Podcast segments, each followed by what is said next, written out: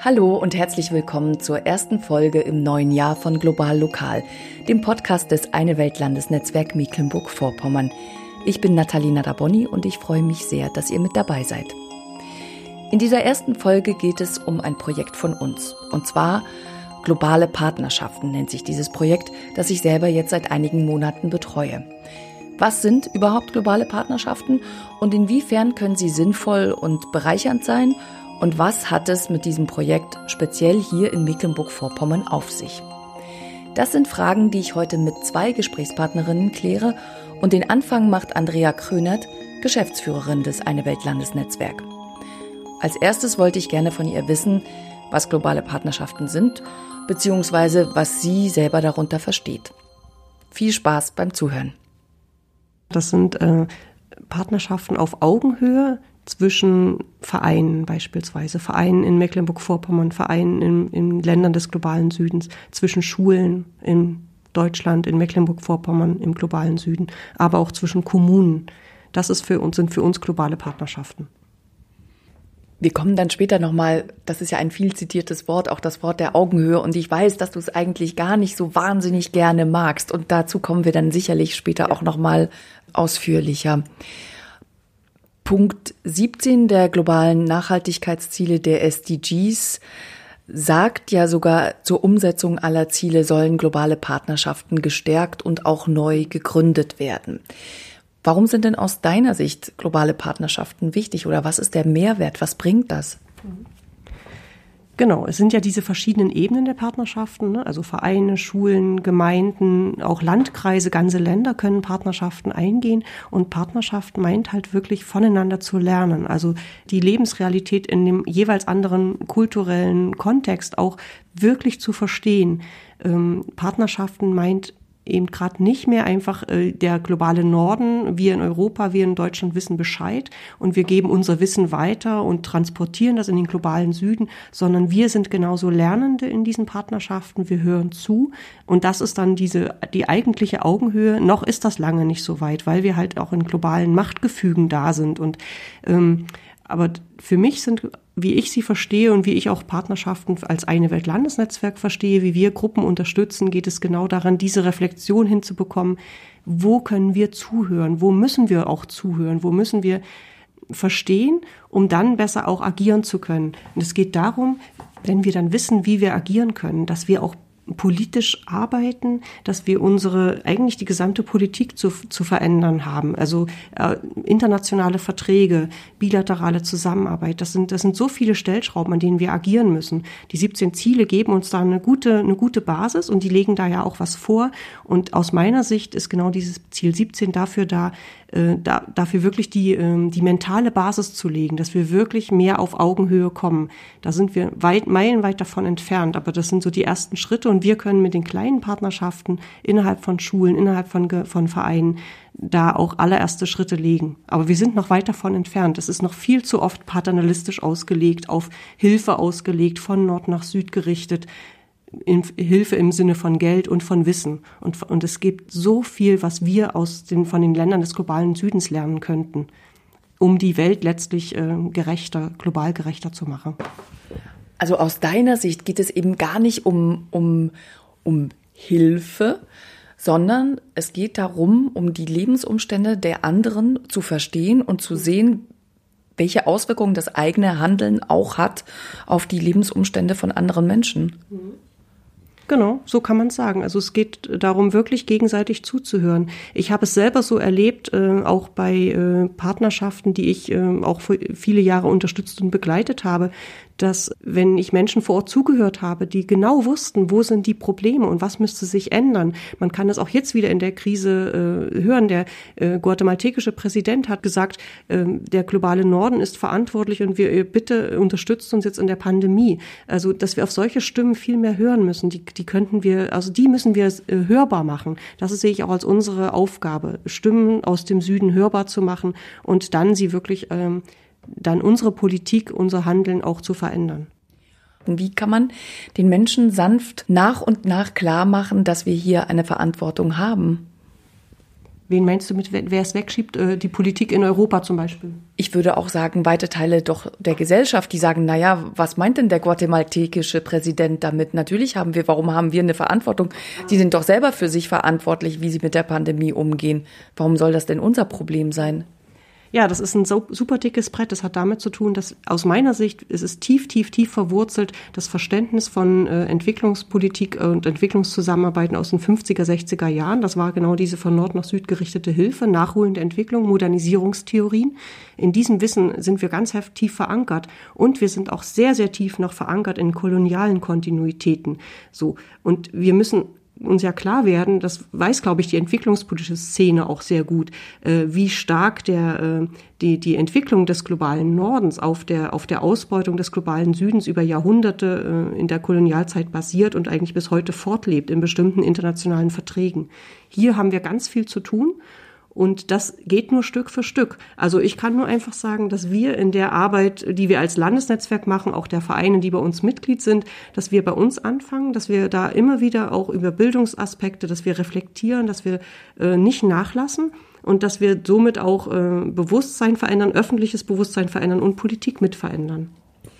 Jetzt nochmal auf die globalen Partnerschaften äh, zurückzusprechen. Ne? Du, du sagst ja, die großen Stellschrauben sind ja im Prinzip andere Sachen, nämlich zum Beispiel Handelsverträge, bilaterale Abkommen, multilaterale Abkommen. Was können dann die globalen Partnerschaften an der Stelle ähm, leisten für diese Verständigung? Ja, ich will die auch nicht überfrachten mit dem, was sie leisten können. Was sie aber wirklich leisten können, dass in dem Moment, wo, äh, also die Partnerschaften, da, da geht es ja weg von einem äh, abstrakten Vertrag hin zu einer persönlichen Beziehung.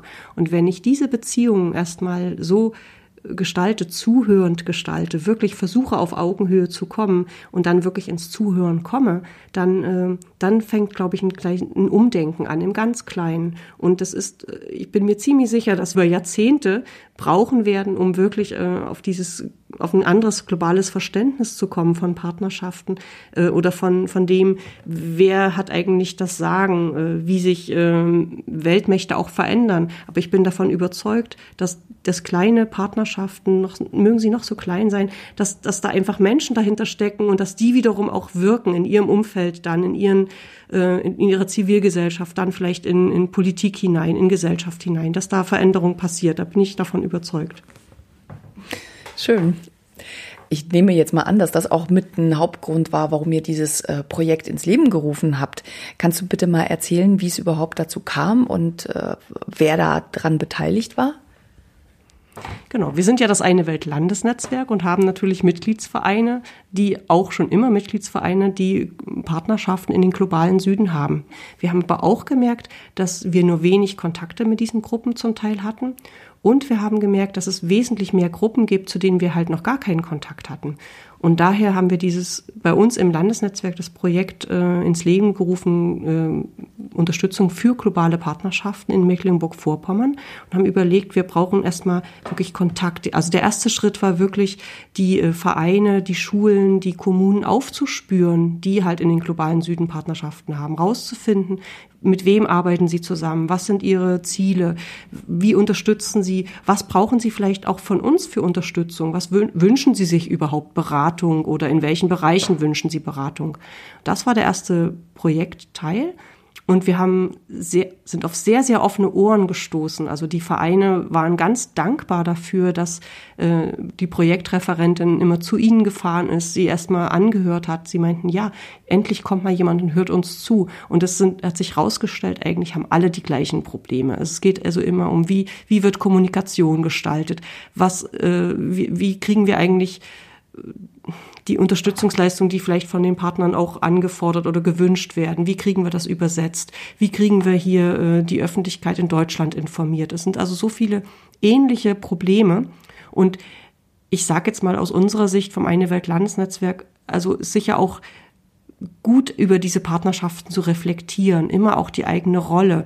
Das ist manchmal ein ganz kleines Stück ja, ich kann mir das gut vorstellen. Man ist dann so in dem eigenen Projektkontext drin und braucht es manchmal, dass man es jemandem erzählen kann, dass man auch mal einen Schritt nach außen treten kann und mal über seine Partnerschaft nachdenkt, auch die eigene Rolle darin bedenkt.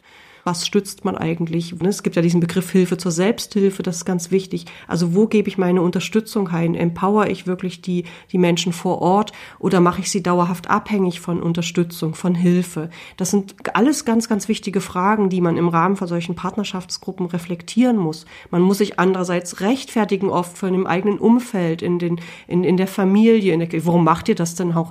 Die ganze Sprache ist so ausgerichtet, dass, äh, dass man oft als, ja, sich als Einzelkämpfer, Idealist und ein bisschen Spinner vorkommt.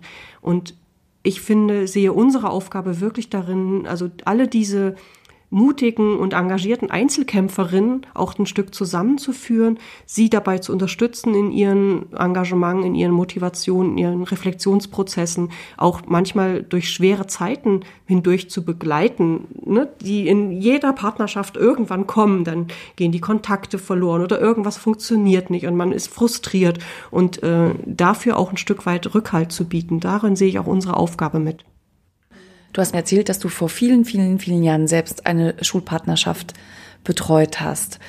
Ähm, was ist dir denn da am lebhaftesten in Erinnerung geblieben?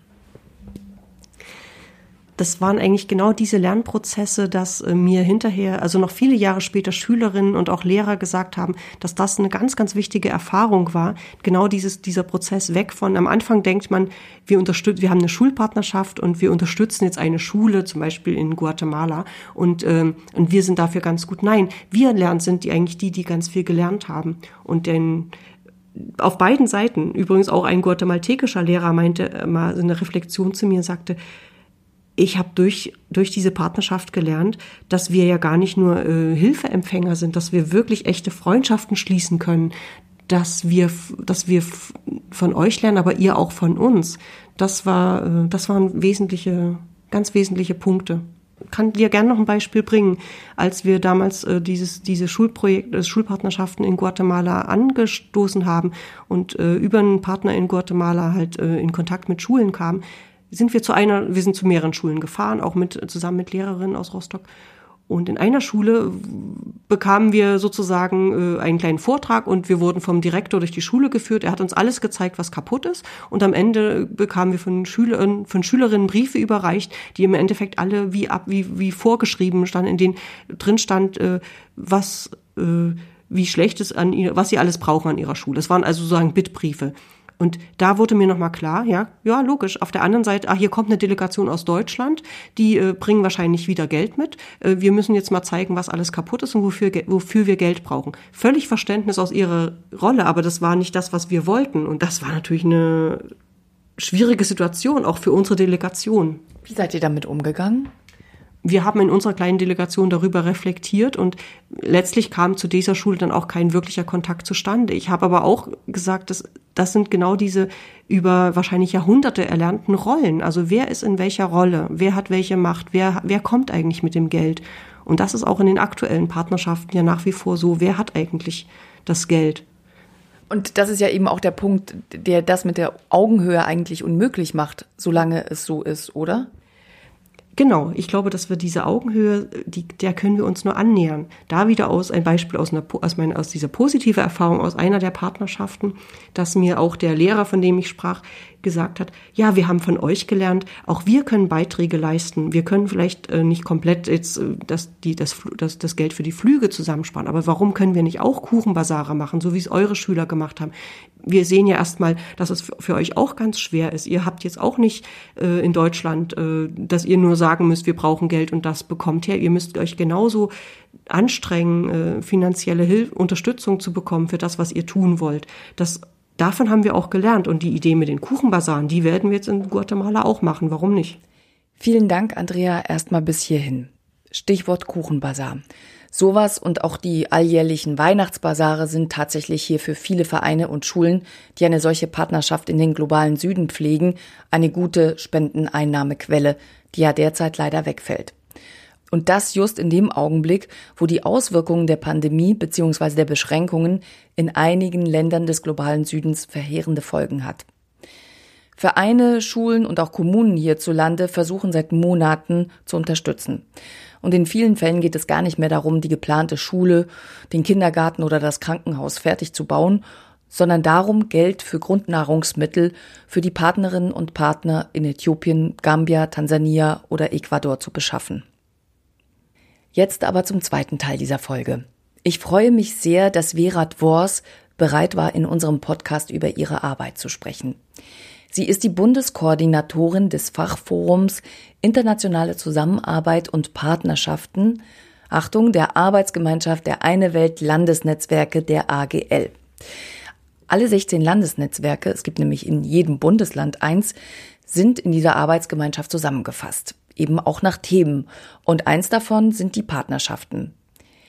Vera lebt im Ruhrgebiet und sie hat netterweise ihre Antworten mit ihrem Handy gleich selbst aufgenommen, weswegen die Fragen von mir nachher eingesprochen worden sind. Von ihr wollte ich als erstes wissen, wie und wann sie das erste Mal mit einer Süd-Nord-Partnerschaft in Berührung kam. Das geht ehrlich gesagt noch zurück auf D-Mark-Zeiten und fast Schwarz-Weiß-Fernsehen. In der äh, Studienzeit hatte ich das Glück. Ich habe studiert an der Ruhr-Universität Bochum und zwar Diplom-Geografie. Und das Geografische Institut hatte eine Zusammenarbeit, eine Partnerschaft mit dem Geografischen Institut in Windhoek, also in Namibia. Und meine erste große äh, Exkursion war nach Namibia und Südafrika mit den Studierenden, also mit den Kolleginnen damals von der Uni. Und äh, ich habe dann die Möglichkeit gehabt, an einem Programm teilzunehmen und auch meine Diplomarbeit in und über Namibia zu schreiben. Da ging es um äh, nachhaltigen Tourismus, also zu der Zeit wirklich noch ein sehr, sehr neues Thema. Äh, nachhaltiger Tourismus als Motor der Entwicklung. Ich war da für drei Monate zu einer Research in Windhoek und auch in anderen Regionen noch, die touristisch äh, interessant sind in Namibia. Und danach haben wir gemerkt, diejenigen, die in diesen Netzwerken und Strukturen unterwegs waren, die hatten viel miteinander zu tun. Und wir haben einen kleinen Verein, eine kleine Initiative gegründet und wollten eben auch mehr für diese Zusammenarbeit zwischen deutschen Studierenden und dann den Kolleginnen in Namibia machen. Also es geht schon ganz, ganz weit zurück, dieser Ursprung. Und ähm, das internationale Interesse liegt mir oder hat mir immer schon sehr, sehr nahe gelegen. Internationale Freundschaften, Menschen, die ähm, gerne reisen, verstehe ich sehr gut, weil ich das auch gerne tue. Und ich finde es eben interessant zu gucken, wie gehen Menschen aus, mit anderem Hintergrund mit bestimmten Fragen um, die uns eben auch im Alltag umtreiben. Und was können wir davon lernen? Wie können wir das gemeinsam bearbeiten? Davor warst du noch nie in Südafrika oder Namibia gewesen, aber du warst eben auch durchaus interessiert und informiert über die politischen Umbrüche in dieser Zeit. Der Bezug war zu der Zeit eher, äh, dass ich, also um nochmal auf mein hohes Alter anzuspielen, dass ich diese Anti-Apartheid-Arbeit äh, sehr gut eng verfolgt habe und da auch in einer kleinen Initiative hier im Ruhrgebiet aktiv gewesen bin, also was sich für das Alter als aktiv bezeichnen lässt. Und da war natürlich Südafrika und Namibia sehr nah aneinander und dann hat äh, das Seminar an der Uni mein Interesse geweckt und die Möglichkeit, sich da eben ähm, detaillierter und genauer über Namibia zu äh, informieren. Also ein Land, was gerade in die Unabhängigkeit gegangen ist und Südafrika war ja zu dem Zeitpunkt auch gerade auf dem Weg und das war so eine Aufbruchsstimmung, die ich total spannend fand und ich habe viel also mein Studium dann danach ausgerichtet und auch später versucht, meine, meine Anstellung, meine Projektarbeit immer so auf das südliche Afrika auch zu fokussieren. Habe zeitgleich dann aber auch viel gemacht hier zum Ruhrgebiet. Also alles, was so Strukturwandel, Ruhrgebiet angeht und die Entwicklungen hier in, in der Region, in der ich geboren und aufgewachsen bin. Und ich bin ganz oft gefragt worden, wie ich das in Einklang bringe, weil das ja doch sehr unterschiedliche Ansätze sind. Aber ich fand das gar nicht so. Ich fand, das waren ähm, Umbrüche und die sicherlich sind das andere Herausforderungen in einem Land des südlichen Afrikas als hier in Deutschland, aber dennoch ist da so eine Gesellschaft völlig durcheinandergewirbelt worden oder ähm, in eine andere Richtung geschoben worden. Und das fand ich eben spannend zu gucken. Zu der Zeit ist ja auch der, der Mauerfall gewesen und wie ist umgegangen worden mit Verfassung, mit Bildung, mit Zusammenwachsen, mit Ungleichheit, mit Rassismus, mit ähm, Vorbehalten, miteinander zu arbeiten, zu denken. Hier war es eben Ost und West und dann die Diskussion Schwarz und Weiß in, im südlichen Afrika. Das fand ich immer total spannend. Und habe da auch durchaus Parallelen gesehen oder, oder die Möglichkeit, gemeinsame Lösungsansätze vielleicht zu finden. Ja. Wenn jemand Lust hat, so eine globale Partnerschaft auf den Weg zu bringen, wie geht man da am besten vor? Was rätst du dem oder derjenigen? Der beste Weg ist eigentlich immer, diejenigen zu fragen, die sowas schon machen, wie habt ihr das gemacht? Und da gibt es Internetseiten oder da gibt es auch Broschüren und Handlungsanweisungen oder äh, so, so kleine Ratgeberheftchen, die dabei auf jeden Fall gut unterstützen. Und ich glaube, das Wichtige ist, da Interesse und Begeisterung dran zu haben und dann aber auch äh, persönliche Kontakte zu nutzen. Also jetzt so ins Off zu gehen mit einer Partnerschaft mit einer Schule, das ist schwierig. Es ist leichter zu gucken, ist vielleicht irgendjemand aus meiner Klasse ähm, schon mal irgendwo im Urlaub gewesen oder hat irgendwo Verwandtschaft oder gibt es über die Lehrerin oder den Lehrer irgendwo Beziehungen hin und finden wir auf die Art und Weise ein Gegenpart? Oder gibt es irgendwo in, jetzt in eurem Fall in Mecklenburg-Vorpommern eine, ähm, eine internationale äh, Gruppe oder eine Gruppe, die international unterwegs ist und können wir da vielleicht so eine Schulpartnerschaft andocken? Lässt sich das auf die Art und Weise realisieren? Also, dass es schon so ein bisschen ähm, begleitet wird, das ist auf jeden Fall eine Hilfe oder so, wenn da so ein Rahmen für irgendwo da ist. Ne? Also ich kann das jetzt am Beispiel Südafrika nochmal bringen. Wenn ähm, sich da interessierte Schulen bei mir melden, ist es natürlich leichter, weil wir über dieses Netzwerk ähm, Kontakt zu Schulen in Südafrika haben. Das gibt's in NRW, aber auch beispielsweise für Brasilien oder für Ghana oder äh, für viele andere Länder auch. Oder wenn vielleicht jetzt ähm, Verbindung bestehen zwischen der eigenen Kommune oder der, der Gemeinde oder der Stadt über eine ähm, Fairtrade-Kooperation oder sowas oder über eine, eine Städtepartnerschaft. Da dann vielleicht zu gucken, ne, was gibt's da vielleicht für, für Wege an eine Schule zu kommen und wie können wir dann vorangehen. Und ansonsten, glaube ich, ist es im Moment die beste Zeit, um sowas aufzubauen, äh, weil die Technik selbstverständlicher wird oder der Umgang mit der Technik und der, der Austausch international. Und was ich da ganz cool finde, ist eben auch, dass sich ähm, auf der Seite der Länder des Südens auch eine Menge verändert hat. Also es geht nicht mehr nur um so einen zusätzlichen Austausch, also so eine Schulpartnerschaft nach dem Motto, die äh, Gruppe oder die Schule aus Deutschland kommt jetzt einmal im Jahr nach XY, also in das Land des Südens und bringt irgendwie Spenden mit und baut vielleicht irgendwo einen Fußballplatz oder sowas, sondern dass das auch ähm, immer mehr dahin geht, dass so ein gemeinsames Lernen entwickelt wird. Also dass bestimmte Themen aus dem Curriculum sogar aufgegriffen werden können und gemeinsam bearbeitet werden dann. Ne? Also nicht nur außerschulische äh, Dinge, die dann zusammenkommen, sondern tatsächlich für den Unterricht, im Unterricht bis hin zu Prüfungen, Arbeiten und Abitur dann auch sinnvoll und richtig und wichtig sein können. Ne? Super spannendes Thema mit viel Potenzial. Gemeinsames und internationales Lernen. Das geht auch auf kommunaler Ebene. Da gibt es nämlich mittlerweile auch vom Bundesministerium für wirtschaftliche Zusammenarbeit und Entwicklung ganz interessante Programme, mit deren Hilfe Kommunen eben eine Süd-Nord-Partnerschaft zu einem bestimmten Thema eingehen können.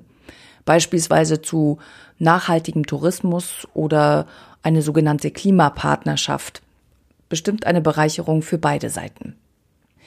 Vera, nun bist du ja, wie erwähnt, Bundeskoordinatorin für internationale Zusammenarbeit und Partnerschaft der AGL, der Bundesarbeitsgemeinschaft der Eine Welt Landesnetzwerke. Was macht dein Fachforum? Das ist ein ganz wichtiger Teil von dem, was wir tun. Genau, dass wir versuchen, regelmäßig auf dem Stand zu sein, wie, was gibt es für dringende Fragen und Bedarfe in der internationalen Arbeit, was gibt es da für neue Diskurse, für äh, dringende Themen, die angesprochen werden und wie können wir ähm, vor allen Dingen die Belange unserer internationalen Partner auch in unsere Arbeit reinbringen. Das ist ein über die letzten Jahre haben wir das immer wieder versucht, dass wir bei Treffen des Fachforums oder auch bei Bundestreffen der AGL immer internationale Kolleginnen dabei hatten, die eben ihre Perspektive, ihre Fragen oder ihre Erfahrungen und, und Kampagnen, Ideen beispielsweise einbringen konnten.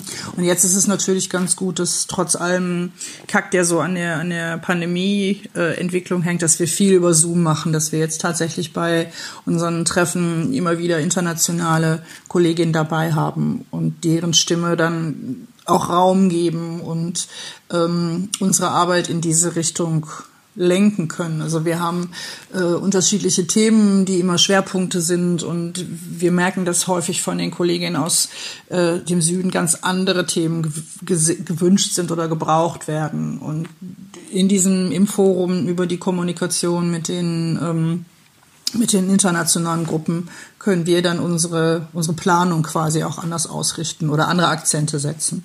Wie nehmen die PartnerInnen im globalen Süden solche Partnerschaften wahr? Was weißt du darüber? Also es ist viel äh, an Partnerschaften, was ja noch zurückgeht auf diese Solidaritätsarbeit und diese Anti-Apartheid-Arbeit. Da sind ja viele partnerschaftliche Beziehungen auch noch so, so Kirchengemeinde.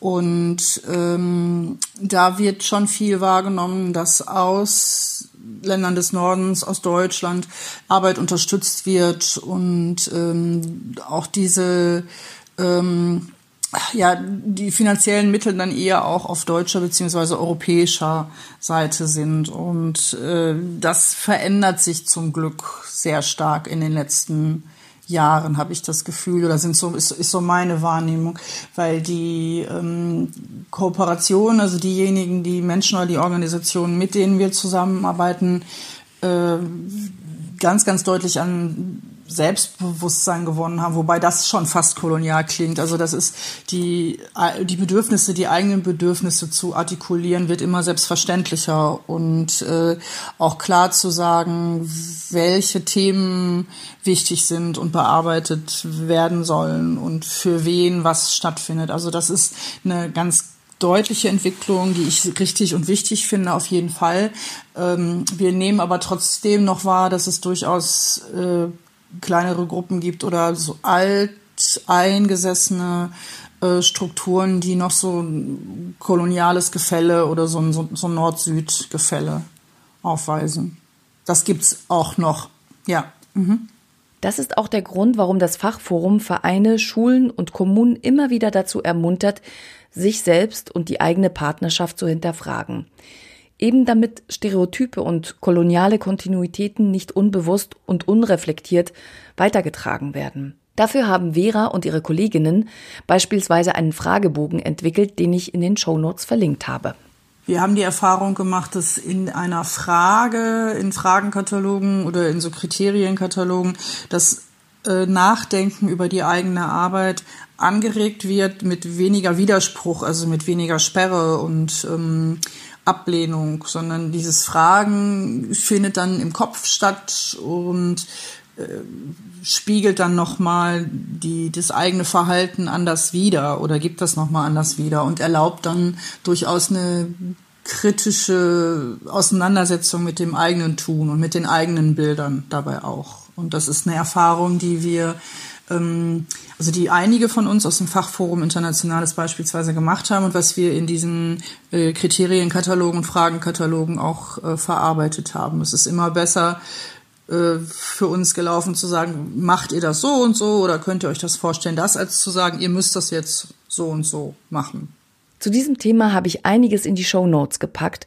Falls ihr Lust habt, da etwas tiefer einzusteigen, das ist nämlich bestimmt lohnenswert. Vielen, vielen, vielen Dank, Vera, dass du dir die Zeit genommen hast für dieses Gespräch. Es hat mich sehr gefreut. Ja, cool. Also es hat Spaß gemacht und vielen, vielen Dank. Und wenn ich dann eventuell noch den kleinen Werbeblock für das Fachforum internationale Kooperationen und Partnerschaften einbauen darf, bin ich auch dankbar. Also alle, die wissen möchten, was wir da machen, sind herzlich willkommen und können sich jederzeit gerne an, an uns wenden und auch mal an einem Treffen teilnehmen oder an einer äh, Veranstaltung, die wir organisieren oder sich unsere Materialien anschauen. Äh, immer gerne. Super. Und ich kann euch nur dazu ermuntern, dieses Angebot anzunehmen. Egal, ob ihr bereits eine globale Partnerschaft pflegt oder einfach Interesse am Thema habt. Wenn ihr uns aus Mecklenburg-Vorpommern zugehört habt, könnt ihr euch natürlich auch einfach an mich wenden. Ihr findet in den Show Notes ebenfalls den Link zur Seite der globalen Partnerschaften in MV.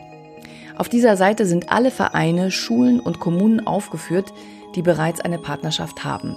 Und darüber hinaus findet ihr dort auch Filme, Literaturtipps, Finanzierungsmöglichkeiten und Termine.